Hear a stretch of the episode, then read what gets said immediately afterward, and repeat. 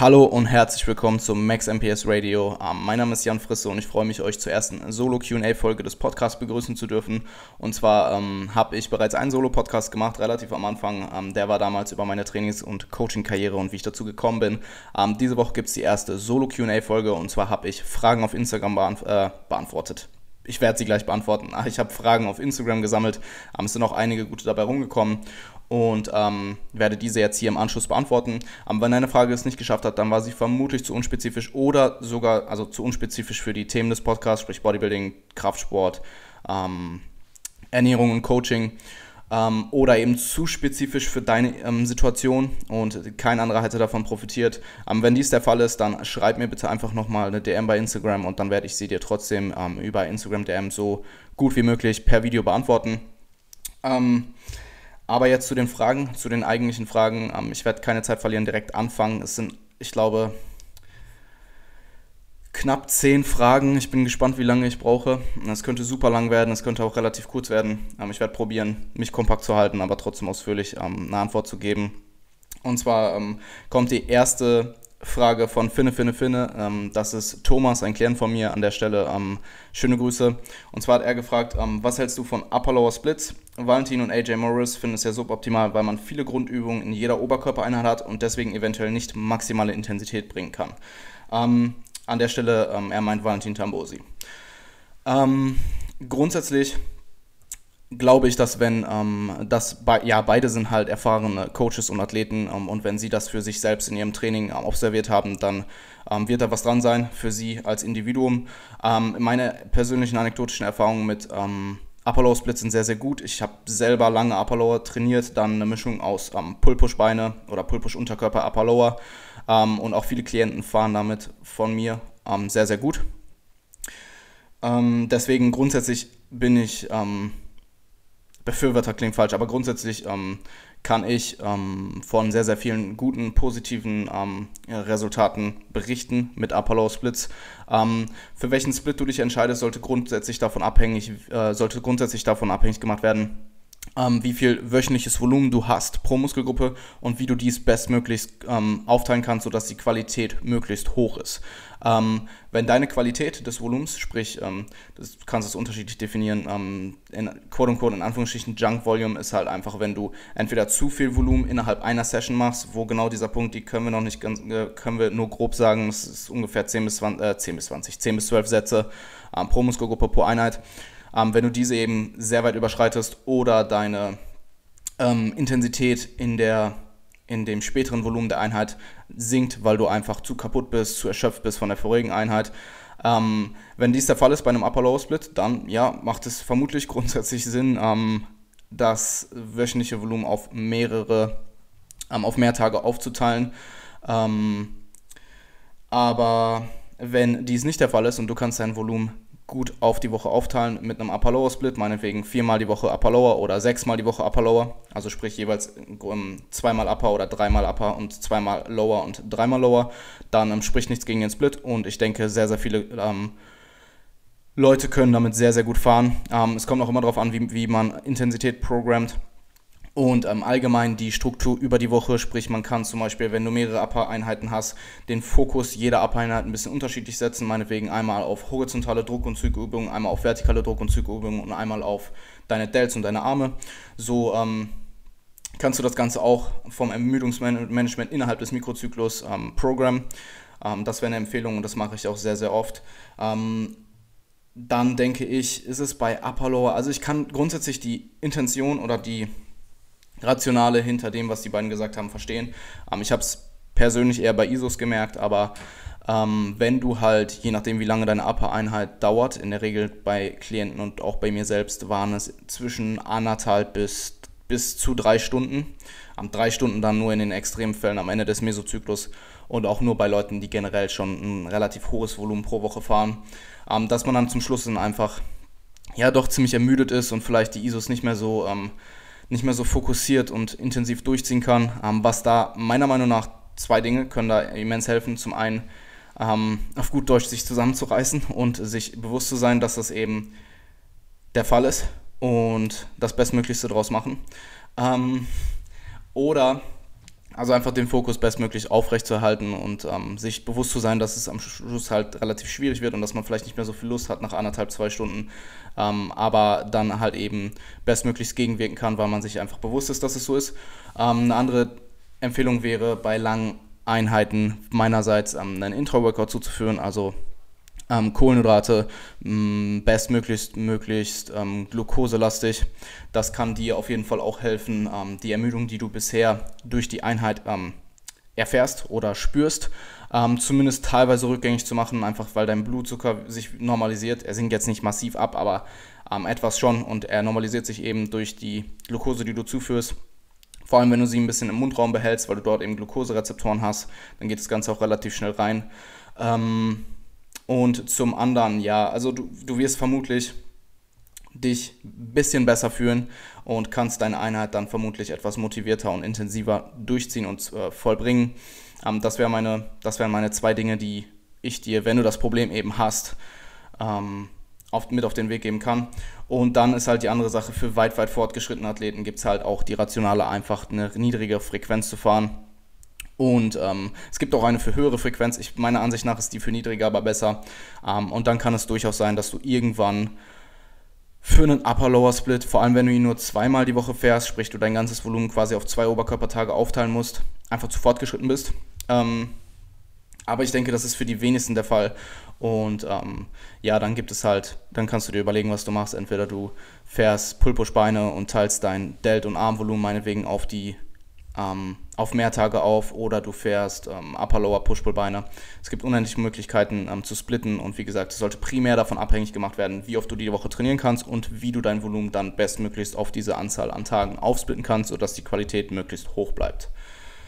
Ähm, die nächste Frage kam von, einen Moment, kam von Leontina und zwar hat ähm, Leontina gefragt, woher weiß ich, wann ich zu viel oder zu wenig mache. Ähm, und grundsätzlich, bevor grundsätzlich musst du dir die Frage stellen, bist du regeneriert? Sprich, wie lange hast du in, ähm, wie lange trainierst du bisher ohne Deload oder ohne eine Phase, wo du einfach weniger Trainingsvolumen gefahren bist?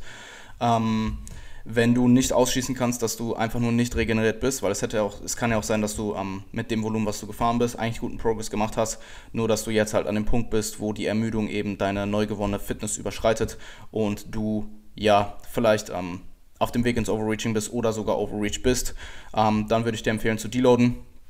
Ähm, wenn du ausschließen kannst, dass du nicht nur einfach nicht regeneriert bist, ähm, dann würde ich schauen, wie deine Performance innerhalb von mehreren Wochen ansteigt. Wenn du zwar Progress machst, aber dieser relativ schnell stagniert, dann würde ich dir empfehlen, dein Volumen zu reduzieren und zu schauen, was passiert. Wenn du gar keinen Progress machst ähm, oder nur sehr langsam und auch andere subjektive Marker, ähm, die eben für Ermüdung, die durchs Training verursacht werden, ähm, verantwortlich sind. Sowas wie, ähm, ja, vor allem Performance, Performance über, äh, Performance ist der objektivste Marker, aber andere subjektive Marker wie ähm, Schlaf, Lust zu trainieren, eventuell Hunger, das ist sehr äh, interindividuell. Ähm, oder auch Laune, sprich einfach Overreaching-Erscheinungen, wenn du diese absolut gar nicht hast und du dich permanent super fühlst und fit und ähm, ja, du allgemein einfach nicht viel Ermüdung von deinem Training erfährst, dann ist es vermutlich so, dass du zu wenig machst. Und dann würde ich dir empfehlen zu schauen, hey, wenn du Progress machst, bist du mit dem Progress zufrieden? Ähm, wenn ja, dann machst du weiter. Ich denke, das ist nicht der Fall, sonst würdest du die Frage nicht stellen. Ähm, wenn du mit dem Progress nicht zufrieden bist oder er gar nicht vorhanden ist und du eben die ähm, vorherigen Szenarien ausschließen kannst, dann würde ich dir empfehlen, das Volumen langsam zu erhöhen, ähm, konservativ, sprich meinetwegen ähm, über ein paar, also wenn du, es ist grob, es ist schwer zu sagen, es hängt stark von deinem Programming ab, wie du es machst ähm, ob du dynamisches oder statisches Volumen fährst. Aber ich würde dir halt empfehlen, die durchschnittliche Satzanzahl langsam zu erhöhen und zu schauen, was passiert. Machst du Progress? Ähm, wie sind die anderen Marker? Ähm, wie schnell stagnierst du? Sprich, kommst du irgendwann ins Overreaching oder ist es immer noch so wenig, dass du ähm, ja quasi gar nicht genug Ermüdung akkumulierst von Woche zu Woche, dass du überhaupt irgendwann overreach. Das ist zwar sehr unwahrscheinlich, wenn du grob in den allgemeinen Empfehlungen für Volumen bist, aber ähm, ja, das wären halt meine, ähm, meine Empfehlung an dich, wenn du regeneriert bist, schau, was macht dein Progress. Wenn du nicht regeneriert bist, deloade und schau dann, was macht dein Progress. Ähm, und wenn du eben schnell stagnierst und ja, dich permanent ermüdet fühlst und schlecht fühlst und overreach bist oder zumindest Erscheinungen davon hast, deine Performance absinkt, dann mach weniger und wenn dies nicht der Fall ist und du keinen Progress machst oder nur zu langsam Progress und die anderen Marker halt auch grob dementsprechend, was ich dir gesagt habe und deine Performance aber auch einfach nicht ansteigt, dann mach mehr. Aber ähm, ich würde dir halt empfehlen, das Ganze sehr, sehr konservativ anzugehen, weil ähm, Volumen halt selbst ähm, im Individuum sehr ähm, ja, je nachdem, von, es hängt halt von relativ vielen Variablen ab. Also nicht nur von deinem Training selbst, sondern eben auch von Schlaf, Stress, ähm, Ernährung, bist du hypo- oder hyperkalorisch oder isokalorisch. Ähm, und diese ganzen Variablen spielen dort eben eine Rolle, wie viel Volumen du tolerieren kannst und wie viel Volumen du brauchst, um Progress zu machen. Und dementsprechend würde ich mich da sehr, sehr langsam ransteigern und äh, ja, die durchschnittliche Satzanzahl langsam erhöhen von Mesozyklus zu Mesozyklus und dann halt schauen, was macht deine Performance, ist objektiv ähm, oder möglichst objektiv, wenn, wenn du dich selbst coachst. Man kann nie ganz objektiv bleiben, aber schau dir die Zahlen an, probier das Ganze möglichst ähm, objektiv zu evaluieren und ähm, entscheide dich dann, was du machst. Und im Zweifelsfall ähm, kannst du mir auch gerne nochmal eine DM schreiben. Die nächste Frage kam von Tim, Timsee91. Timsee, Timsee, wie auch immer. Ähm, und zwar hat er mich gefragt, Volumen im Powerlifting. Ähm, grundsätzlich muss man dazu erstmal sagen, dass Kraftaufbau viel mehr von Intensität abhängig ist als von Volumen.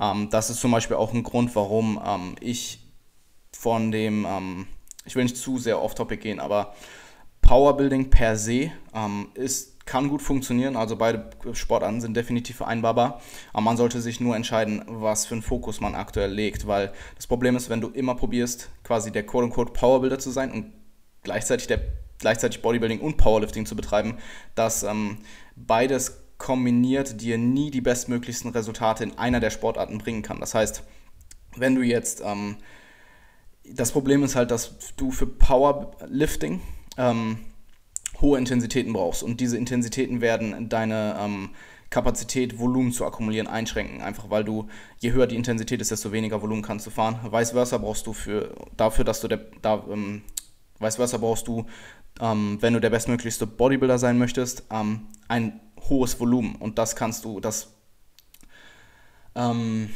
dieses beeinflusst dann eben die Fähigkeit, hohe Intensitäten zu fahren, weil ja, hohe Intensitäten mit hohem Volumen zu fahren, ähm, längerfristig ist ja in der Regel nicht möglich. Deswegen, ähm, du musst einfach verstehen, dass Kraftaufbau sehr stark von Intensität abhängig ist und nicht per se oder deutlich weniger als ähm, Hypertrophie zu Volumen halt eben eine Korrelation hat, ist die Korrelation zwischen Kraftaufbau und Volumen deutlich schwächer und dort ist eben Intensität deutlich, deutlich wichtiger.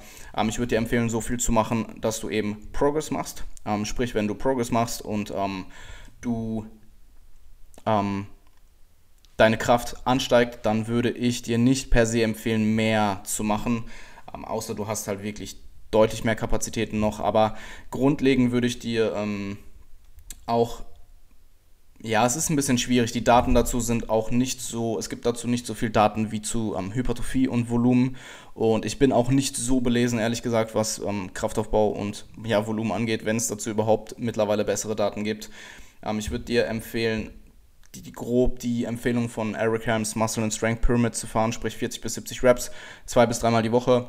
Ähm, oder wenn du dich bei den ähm, Volumenempfehlungen von API, von Mike Isochel empfehl, ähm, ähm, ähm, wenn du dich an den Volumenempfehlungen von Mike Isochel oder API ähm, orientieren möchtest, dann würde ich dir grob zwei Drittel des Volumens empfehlen, auch wenn das sehr, sehr, sehr individuell ist. Und wie gesagt, je höher die Intensität, desto weniger Volumen fährst du. Deswegen da auch eher konservativ sein und eben nur das machen, was du brauchst, um Progress zu machen innerhalb deines Intensitätszyklus. Wenn du allerdings einen Zyklus fährst, wo Hypertrophie das Ziel ist ähm, und wo das Volumen deutlich höher ist, dann ja, ändern sich die Volumenempfehlungen ähm, meinerseits sicherlich bis zu einem bestimmten Grad und dann würde ich dir eher orientieren, ähm, die Progression auf Volumen zu legen und nicht so sehr auf Intensität. Auch als Powerlifter, weil auch als Powerlifter hängt eben deine Fähigkeit oder Kraftaufbau an sich hängt eben von der Technik des Lifts oder von einfach spezifischer Technik des Lifts ähm, innerhalb hoher Intensitäten, von neuronalen Faktoren ab und von neuronalen Faktoren ab, aber eben auch von deiner Muskulatur und ähm, wenn du eben dich aktuell in einer Phase befindest, wo Hypertrophie dein Ziel ist, wo du mehr Muskulatur akkumulieren möchtest, dann, wie gesagt, würde ähm, ich dir empfehlen, dein Volumen ähm, zu erhöhen und die Intensitäten runterzuschrauben. Allerdings halt immer noch in einem, wenn du jetzt reiner Powerlifter bist, innerhalb einem bestimmten spezifischen Kontext, sprich, ähm, ich würde vermutlich die Big Threes nie ganz rausnehmen oder zumindest ähm, immer Variationen davon fahren und eben deine Accessories auch so auszuwählen, dass ja du nicht eben der bestmöglichste Bodybuilder bist und die bestmöglichsten äh, die bestmöglichste Symmetrie behältst, sondern eben ähm, um Schwächen in deiner Muskulatur auszugleichen, die eben für deine ähm, Lifts, für deine Big Threes relevant sind. Zur nächsten Frage. Und zwar hat Max ähm, Max-MOS MOS 25 hat mir, die, äh, hat mir die Frage gestellt, wann und wie eine Maintenance Phase im Aufbau machen nicht in Bezug auf eine Diät, sondern um den Gelenken und dem ZNS eine längere Ruhephase zu geben und gleichzeitig den Körper für kommendes Volumen zu sensibilisieren. Ähm, grundsätzlich würde ich dir, oder grundsätzlich ist es sehr, sehr kontextabhängig. Wenn du jemand bist, der ähm, relativ hochvolumig trainiert, der auch ja, das Bestmöglichste rausholen will, dementsprechend sehr viel trainiert auch, ähm, halt und halt ab und zu auch innerhalb seiner eigenen Kapazitäten ans Limit geht, dann würde ich dir ganz grob als fortgeschrittener Athlet empfehlen, alle vier bis sechs, vielleicht acht Monate im, im längsten Fall ähm, zwischen Maintenance Phases ähm, Volumen zu fahren, sprich alle vier bis grob acht Monate würde ich dir eine Maintenance Phase ähm, oder eine Erhaltungsphase empfehlen. Ähm, wenn du nicht fortgeschritten bist, sprich eher noch auf der Beginnerseite bist oder ähm, ja, Anfänger bist, dann kannst du vermutlich ähm, mit weniger häufigen Maintenance Phases ähm, zurechtkommen und auch sehr, sehr gut fahren.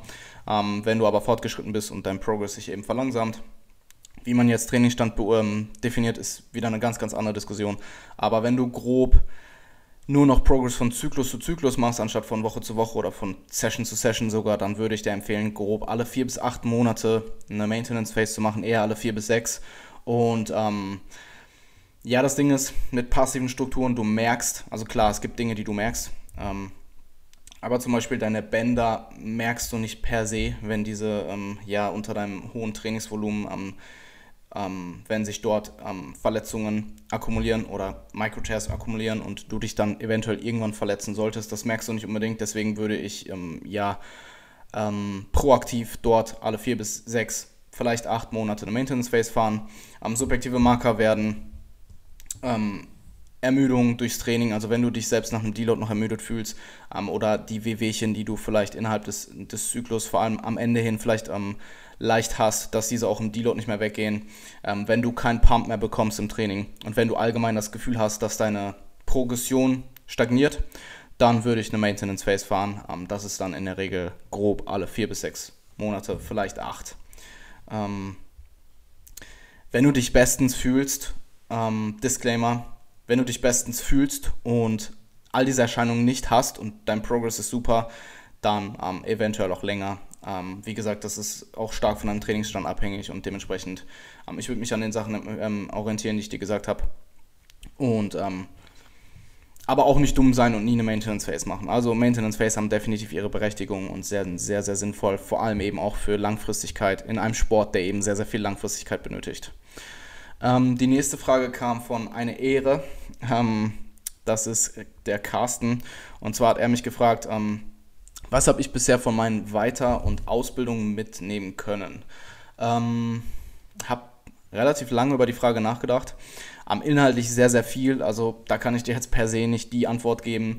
Ähm, ich denke, dass ich ja durch, durch die SBS Academy und allgemein durchs, ähm, durch, durch viele Konsumieren von Content verschiedener Experten in dem Feld ähm, relativ viel Grundwissen aufgebaut habe. Ähm, von den Weiterbildungen, sprich den ganzen Konferenzen und Präsentationen, per se ist es inhaltlich meistens gar nicht mehr so viel gewesen, weil man eben auch viel schon gehört hat. Dann ist es in der Regel nur eine gute Wiederholung gewesen. Ähm, was ich halt sehr, sehr viel von den Konferenzen mitgenommen habe, war das, ähm, ähm, das Connecten zwischen anderen Leuten, die halt eben im Feld sind, oder halt sogar zu den Präsentatoren. Und ich habe mir sehr, sehr viel angeschaut oder sehr, sehr viel nicht abgeschaut per se, aber wenn du eben mit jemandem redest, der sehr wissenschaftlich denkt, der kritisch denkt, ähm, dann merkst du eben, wie diese Leute evaluieren und argumentieren. Und das hat mir immens geholfen. Also allgemein das Diskutieren mit, ähm, mit kompetenten Menschen auf diesen Weiterbildungen. Und ähm, ja, das Con Con äh, Connecten an sich und auch die, die Möglichkeit eben individuell dort vor Ort Fragen zu stellen. Und das ist das ein bisschen ähnlich wie hier in einem QA. Auf einer Konferenz ist es vielleicht noch ausführlicher teilweise. Also ich kann mich erinnern, dass ähm, Mike Isochel in der Konferenz 2017 von der Revive-Konferenz, dass er dort am Ende, wir haben eine Stunde QA-Session gemacht und ich glaube, er hat in der Stunde drei Fragen oder so beantwortet. Also sehr, sehr, sehr ausführliche Antworten werden dort in der Regel gegeben.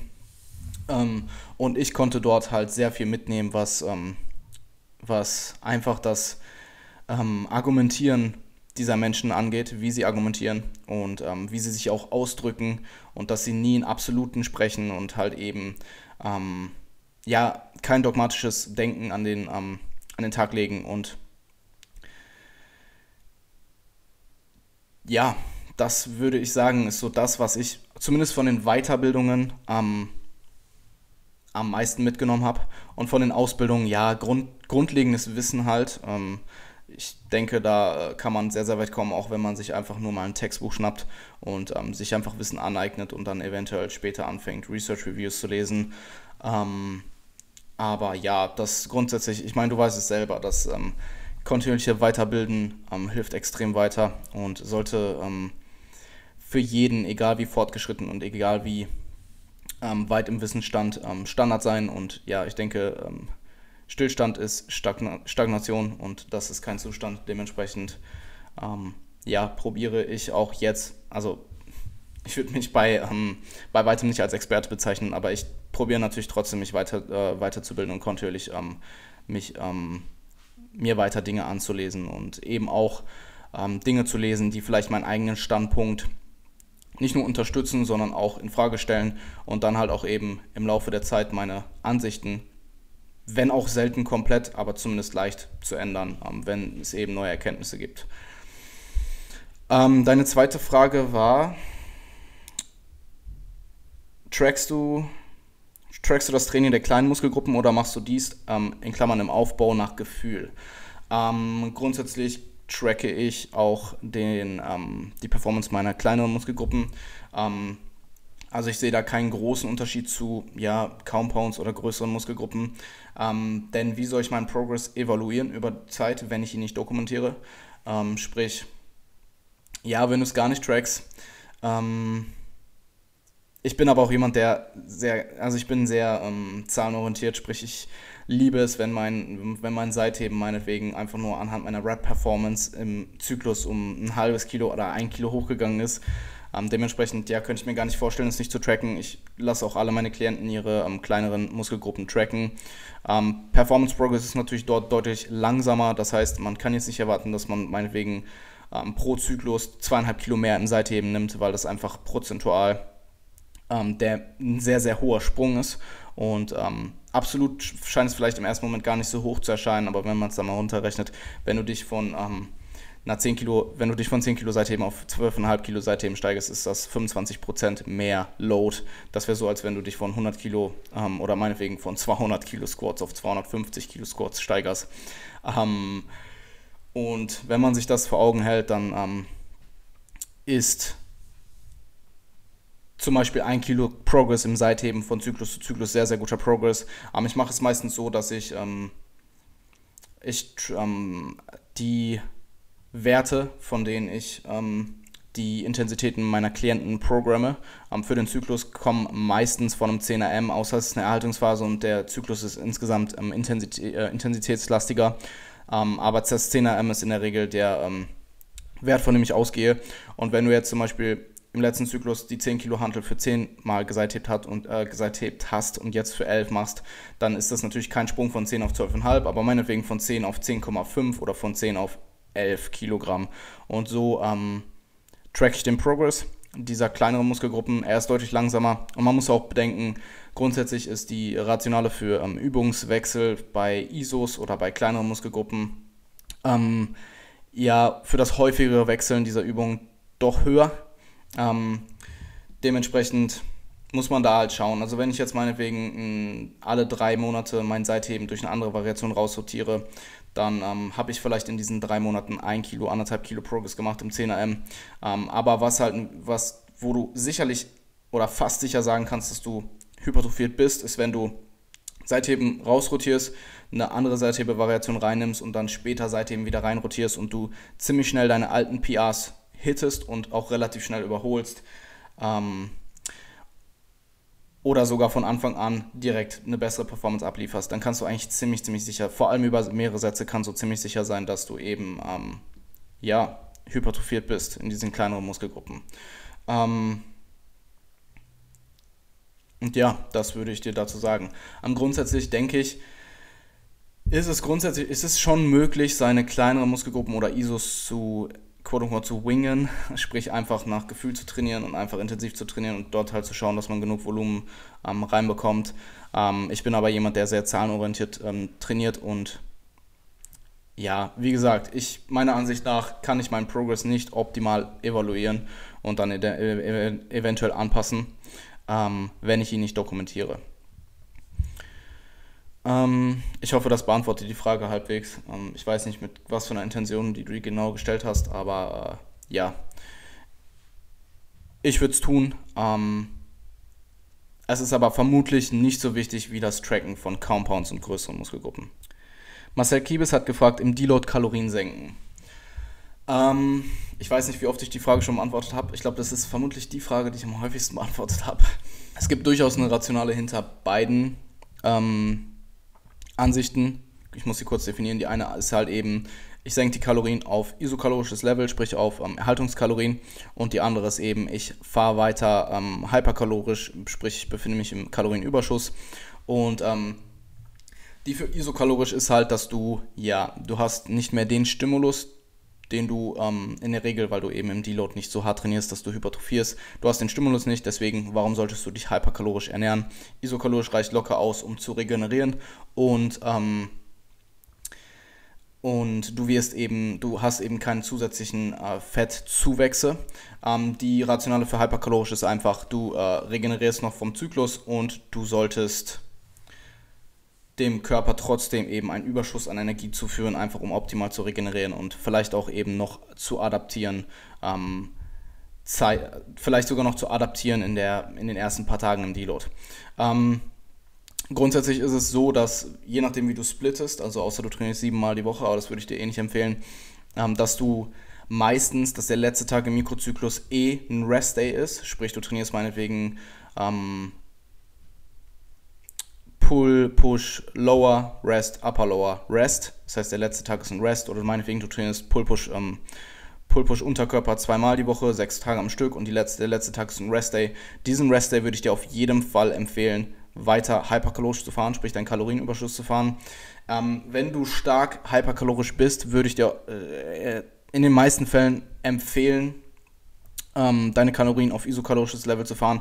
Wenn du, sehr, sehr, wenn du einen sehr, sehr geringen Kalorienüberschuss fährst, meinetwegen du fährst 0,5% Gewichtszuwachs im Monat, dann ähm, ja, bist du eh so gering im Überschuss. Du kannst es vermutlich eh gar nicht so genau sagen, wie genau, wie weit du im Überschuss bist und ob du überhaupt im Überschuss bist, dann würde ich es dir nicht empfehlen, weil du willst auf gar keinen Fall hypokalorisch sein, sprich im De Kaloriendefizit.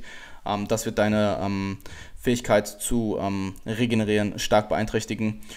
Und ähm, ja, das wäre meine Empfehlung an dich. Wenn du zu viel, wenn du nicht zu viel, wenn du einen hohen Kalorienüberschuss fährst, also eher in Richtung 1 plus Prozent Gewichtszuwachs im Monat, 1 bis meinetwegen 2 Prozent, dann würde ich dir empfehlen, sie zu reduzieren auf isokalorisches Level. Wenn du sehr, sehr geringen ähm, Gewichtszuwachs im Monat anstrebst, dann lass sie gleich und ähm, wenn du das Beste von beiden Welten mitnehmen möchtest, ähm, das mache ich teilweise mit Klienten auch, dann würde ich dir empfehlen, die erste Woche weiter hyperkalorisch zu fahren.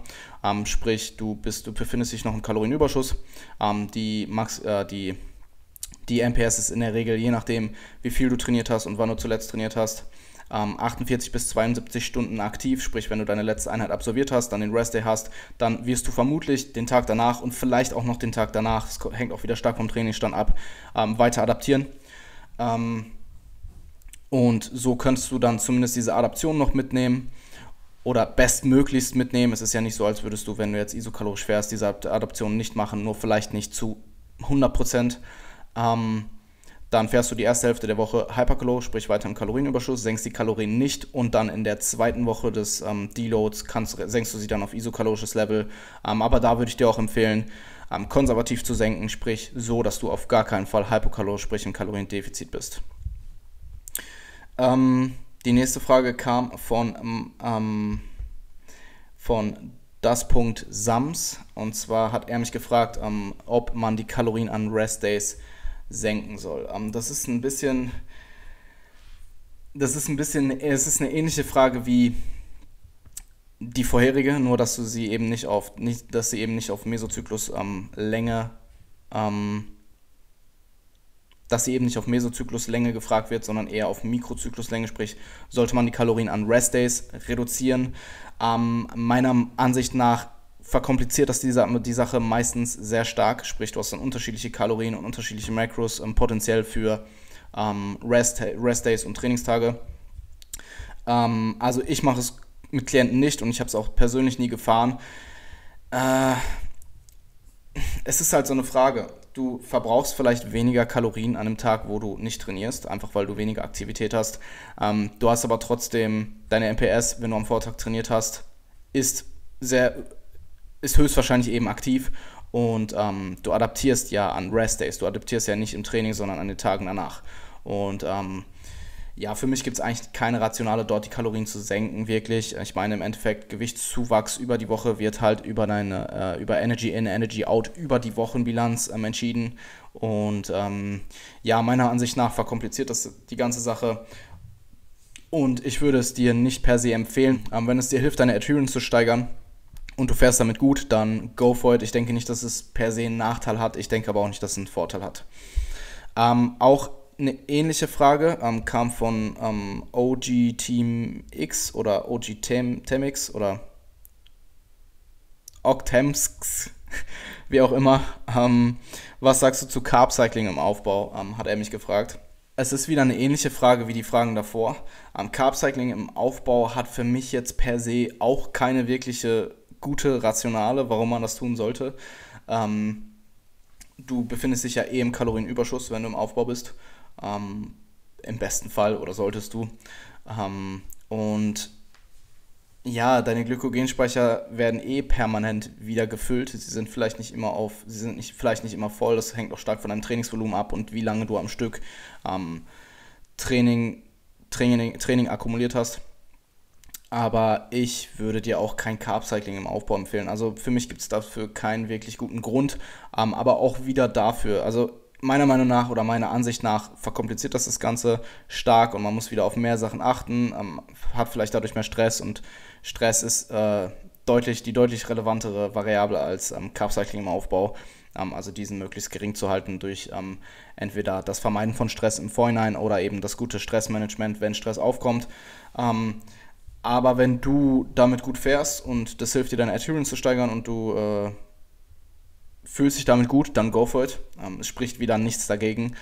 Ähm, außer du machst es jetzt sehr, sehr extrem, aber davon gehe ich jetzt erstmal nicht aus. Und ja, wenn es spricht nichts dafür, also meiner Ansicht nach nichts dafür, es spricht aber auch nichts dagegen. Also wenn du es machen möchtest, dann mach es ruhig. Ähm, die nächste Frage kam von Celine und zwar hat sie mich gefragt, einen Moment. Ähm, kurz, davor, kurz sie hat mir davor relativ viel Kontext gegeben. Ich habe sie dann gebeten, ähm, mir das Ganze nochmal etwas mehr zusammenzufassen. Ähm, einfach damit ich hier nicht diese ganzen, ähm, ähm, den ganzen Kontext vorlesen muss. Ich weiß natürlich jetzt im Hintergrund ein bisschen mehr als ihr, das, was ihr jetzt hört. Ähm, aber ich probiere das Ganze ja, mit möglichst viel, möglichst viel, ich probiere möglichst viel Kontext einzustreuen. Und zwar hat sie gefragt, Denkst du, es gibt einen Zusammenhang zwischen vergangenen Essstörungen und aktueller ähm, Regenerationskapazität in Bezug auf Trainingsvolumen? Also quasi, ob das langfristige Wear and Tear einer Essstörung einen Einfluss auf, aktu auf die aktuelle Regeneration haben kann. Ähm, man muss dazu sagen, sie war wohl, sie ist jetzt wohl seit zwei Jahren komplett aus der Essstörung raus und hat bis auf einen Minicut keine Diät gemacht. Ähm, also ist auch wieder normalgewichtig etc. und hat wohl auch ansonsten ähm, keine Symptome mehr, außer das, was sie jetzt eventuell vermutet. Ähm, und dass sie, sie hat mich halt, sie hat mir halt gesagt, dass sie gemerkt hat, dass sie im Vergleich zu anderen deutlich weniger Volumen verträgt. Ähm, was ich dir dazu sagen kann, ist, dass Volumen sehr, sehr, sehr interindividuell ist. Sprich, deine Volumen-Landmarks oder die Volumen-Landmarks von anderen Leuten, sprich da ähm, dein, das MEV, ähm, MAV, MAV und MV von anderen Leute, Leuten, ist eigentlich ziemlich irrelevant, irrelevant für dich. Also es gibt natürlich allgemeine Empfehlungen, ähm, die, ja, daran kannst du dich orientieren, aber eben die von anderen Personen sollten dich relativ wenig jucken, das würde ich dir als Empfehlung geben. Orientiere dich nicht an dem Volumen von anderen Personen, sondern an dem, was du eben durch dein eigenes Training observiert hast und was du eben durch deine eigene Evaluation, äh, Evaluation des Trainings ähm, herausgefunden hast. Evaluierung, nicht Evolution, wow. Evaluierung des Trainings herausgefunden hast und ähm, ja, vergleich dich nicht mit anderen Personen, ähm, zumindest nicht in der Hinsicht. Das hat halt sehr, sehr, sehr wenig Sinn. Volumen ist wirklich höchst interindividuell und ähm, ich muss auch an der Stelle sagen, ich bin absolut kein Experte, was das angeht. Äh, ich habe mich sehr, sehr wenig zu Essstörungen eingelesen, wenn überhaupt. Ähm, sprich, ich kann dir da keine wirklich kompetente Ansicht zu geben. Ich könnte mir vorstellen, das ist mit Vorsicht zu genießen. An der Stelle, ich würde dir einfach empfehlen, ähm, mit jemandem zu sprechen, der da eben sehr, sehr viel Expertise hat und nicht mit mir. Ähm, ich könnte mir vorstellen, dass wenn es damals langfristige Konsequenzen hatte, zum Beispiel auf deine Knochendichte, weil du dich eben unter dem Energy Availability Threshold befunden hast, dass es eventuell eine Auswirkung haben könnte. Ich will mich wirklich nicht zu weit aus dem Fenster lehnen.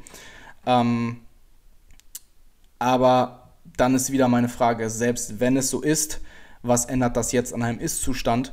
Und ich würde dir einfach empfehlen, das Bestmöglichste daraus zu machen, dein ähm, Training umzusetzen, dein Training ähm, geduldig auch mal eine Zeit lang durchzuziehen, zu schauen, was passiert, das Ganze zu evaluieren ähm, und dann eben zu ähm, entscheiden, ob du etwas verändern musst oder eben auch nicht. Und du hast mir auch gesagt, dass deine Trainings oder dein MAV und dein MM dein MEV und dein MAV relativ nah aneinander liegen, so wie es vielleicht bei fortgeschrittenen Athleten ist. Und auch da, das ist wieder sehr, sehr individuell. Ähm, es kann gut sein. Es kann auch gut sein, dass du einfach vom Trainingsstand schon weiter bist. Ähm, und ich würde mir, ich würde mich da halt auf deine eigenen Daten konzentrieren, das Bestmöglichste daraus machen ähm, und kontinuierlich anstreben, ja, die im Endeffekt die Realität oder die Wahrheit für dich, für deine Volumenkapazitäten herauszufinden und dir eben aber auch bewusst sein, dass es von vielen Variablen abhängt und diese dann bestmöglicherweise oder ähm, diese optimalerweise auch im Auge zu haben und zu tracken und zu schauen, wie das Ganze miteinander korreliert und ähm, ja, mach das Beste raus. Selbst wenn es so sein sollte, ähm, mach das Beste raus und sprich vielleicht mit jemandem, der da mehr Expertise hat als ich. Also entweder ein guter Arzt in der, ähm, ein guter Arzt oder vielleicht jemand, der sich, der per se ein Experte in Essstörungen ist und sich eben auch mit der ähm, Physiologie hinter dem Ganzen auskennt. Ähm, das war's zum ersten Solo QA. Wir sind jetzt bei 40 Minuten. Ich bin eigentlich ganz zufrieden. Ähm, hoffe, euch hat es gefallen und hoffe, ähm, diejenigen, die die Fragen gestellt haben, konnten einiges mitnehmen und vielleicht auch die, die zugehört haben ähm, und die Fragen vielleicht auch selber hatten, aber sie nicht gestellt haben. Ähm, wenn ich gutes Feedback bekommen sollte oder wenn euch das Ganze gut gefallen hat, dann gebt mir auf jeden Fall mal Feedback dafür ähm, dazu. Ähm, dann könnte man sich überlegen, ob ich das Ganze öfters mache. Und ja, ich wünsche euch einen fantastischen Start in die Woche und einen schönen Tag. Wir hören uns im nächsten Podcast. Der wird wieder mit Toni passiert, der wird wieder mit Toni ähm, produziert. Und zwar wird es dort wieder um, um seinen Progress gehen, ähm, bevor es dann in zwei Wochen wieder um meinen eigenen Progress geht. Ähm, Progressing Beyond, die Improvement Serie, äh, Improvement Season Serie. Und ja, ich wünsche euch was. Wir hören uns im nächsten Podcast. Macht's gut.